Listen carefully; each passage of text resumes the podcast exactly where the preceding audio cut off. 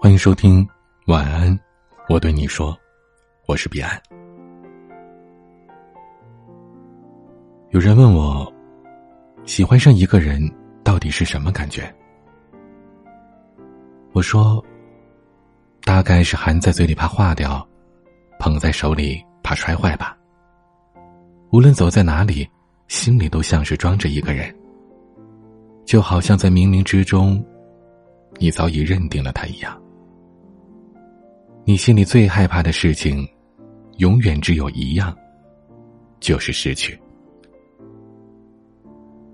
是的，我曾经深爱过一个人，我们一起开心过，也一起伤心过。我承诺过要带他去冰岛看极光，他说要陪我走过一年四季，走过无数个三百六十五天。可遗憾的是，我最终还是失去了他。如果疼痛分为等级的话。那么失恋时的心痛，对我而言已经超出了十分。那种感觉，就好像记忆当中最重要的一部分，从我身体里抽离了。有那么一瞬间，只要一想到我的未来不会再出现他的影子，似乎整个世界就悄无声息的崩塌了。我宁愿他回来。继续对着我任性，对着我较劲，对着我无理取闹的作。我宁愿背负一切两个人在一起的责任和痛苦。只要我爱的那个人在我身边就好。突然间就明白了，当你真正爱上一个人的时候，你是不会去计较过程有多辛苦，不怕岁月蹉跎。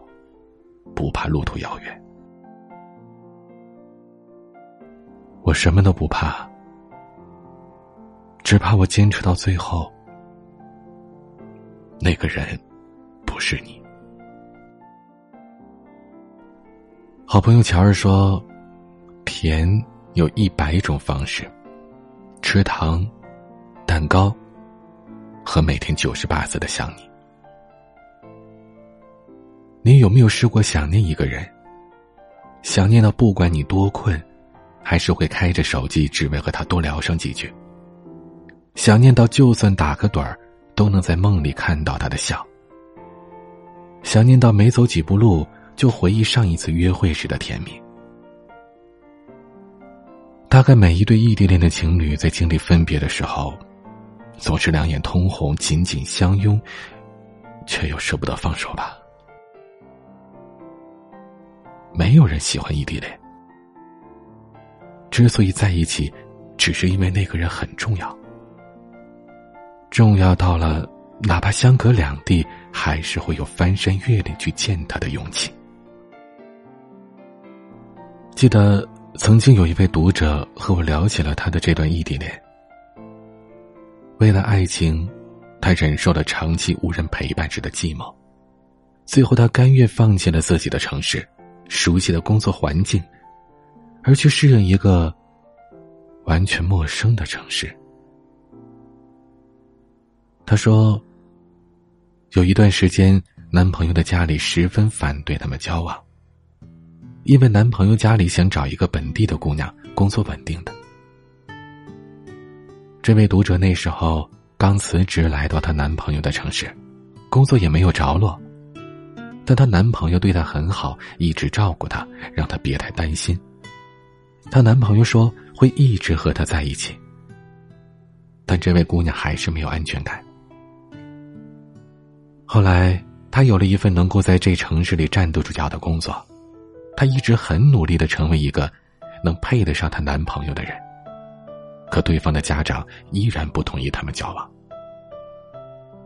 这位女生的骨子里原本是一个很高傲的人，可为了能和她男朋友在一起，她三番五次的买礼物去讨好对方的父母。有人说，异地恋太苦了，还不如单身来的自在。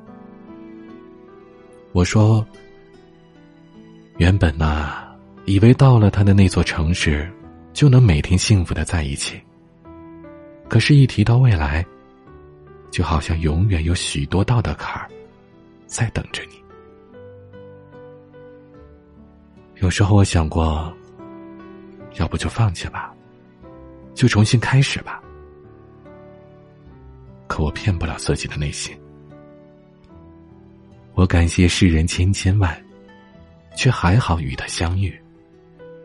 我感谢和他在一起时度过的每一天。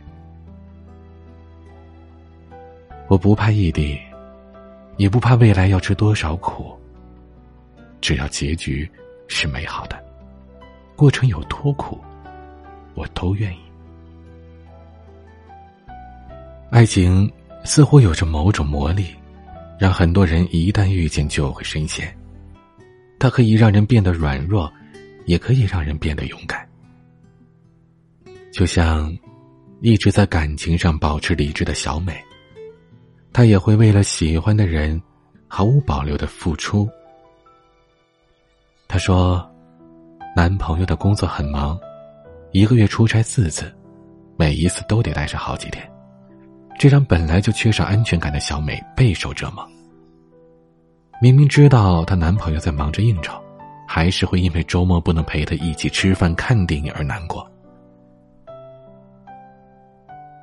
有时候，爱上一个人，对着手机笑，对着手机哭，仿佛所有的喜怒哀乐都是因为他。可这一切都无所谓。只要他牵着自己的手不放，只要永远能给自己一个踏实的依靠，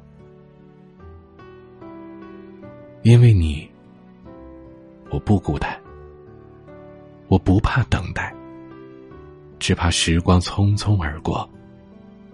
可最后守在身边的那个人，不是你。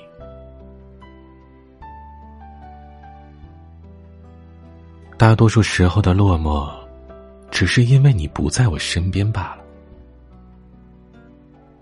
我一直在想象，会有这么一天，我会亲手为你披上婚纱，戴上我送的求婚钻戒。我会带你去北极，带你去法国，带你去想去的地方旅游。天气好的时候，我们就开车出去兜风，去海边一起踩沙滩。下雨的时候，我们躺在沙发上抢着遥控看电视。我会端着一杯咖啡到你面前，告诉你慢点喝，小心烫。吃完晚饭，你拉着我的手坚持去散步，你嫌弃我越来越懒，我嫌弃你越变越胖。我们彼此一笑，一路相互嫌弃。多晚遇见都没关系，只要你能来，我愿意等。我坚持爱你，相信爱情，只是因为我想和你永远在一起。今天的晚曲。梁静茹的《孤单北半球》，愿你能拥有一个不分手的爱情。我是彼岸，晚安。少了你的手背当枕头，我还不习惯你的